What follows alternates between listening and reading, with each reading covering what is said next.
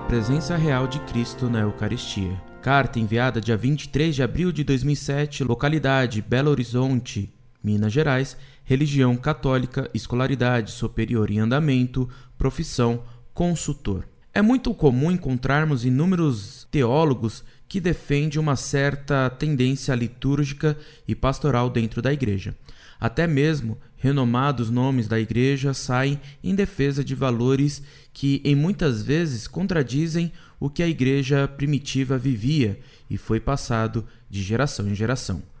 Como você vê as mudanças da igreja atual em comparação com a igreja até o século III? Hoje muito se fala de críticas e certas inculturações promovidas por movimentos episcopais. Porém, como se pode perceber, na história da Igreja, grande parte do que vivenciamos hoje é parte de uma inculturação ocorrida ao longo dos anos. Por exemplo, o uso da água benta, a adoração da hóstia, o culto aos santos, a oração pelos mortos. Vejo uma grande preocupação de muitos teólogos de defenderem certas tradições e criticar outras novas expressões que surgem na igreja, porque a enculturação ocorrida antigamente, até então vista por muitos como coisa do mal, pode ser compreendida e as de hoje não.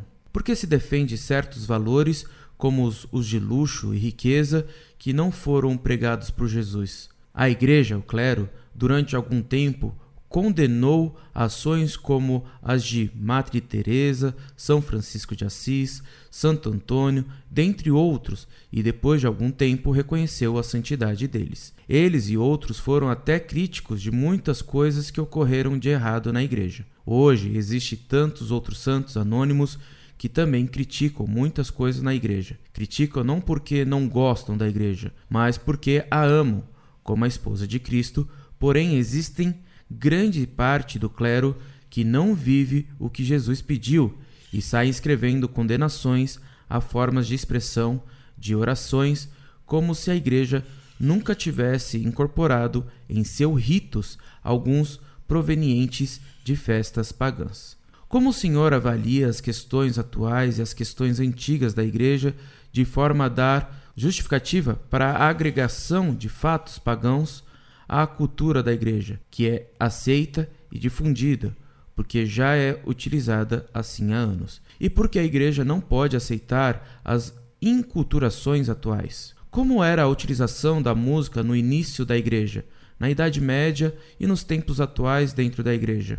Por que só o órgão polifônico é aceito como instrumento digno de louvar a Deus, sendo que na Bíblia temos as histórias de louvores com tambores, trombetas e etc.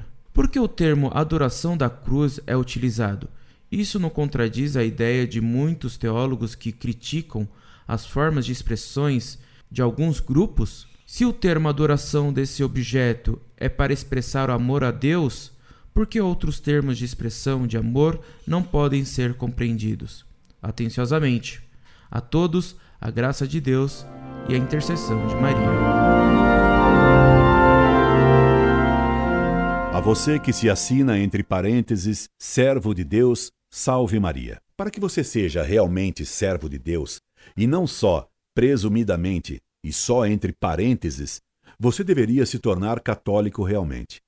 Porque católico você não é. Espero que tenha tomado um susto por dizer-lhe isso. Você não é católico. E por que digo que você não é católico? Porque um católico é obrigado a crer na presença real de Jesus Cristo na Eucaristia. Na hóstia consagrada, Jesus está real e substancialmente presente com seu corpo, sangue, alma e divindade. Todo católico é obrigado a crer nisso, porque o mesmo Cristo o disse e a Igreja o ensina. Quem nega essa verdade central do catolicismo deixa de ser católico. E você, meu caro, declarou que a adoração da hóstia é parte de uma inculturação ocorrida ao longo dos anos. Pelo menos materialmente, você é um herege. Tomara que não o seja formalmente. Mas se persistir em defender essa tese absurda de que a adoração da hóstia é fruto de inculturação, você é herege mesmo. Você não é nem católico e nem servo de Deus. O que pode eximi-lo de culpa é sua ignorância do catecismo, assim como sua ignorância do que seja a malfadada inculturação que faz tanta gente dizer tanta bobagem hoje em dia. Como é a sua ignorância cultural que não lhe permite ver a diferença entre o órgão e uma bateria de rock. Aconselho que reze mais e muito e que estude mais o catecismo. Incorde Jesus Semper, Orlando Fedeli.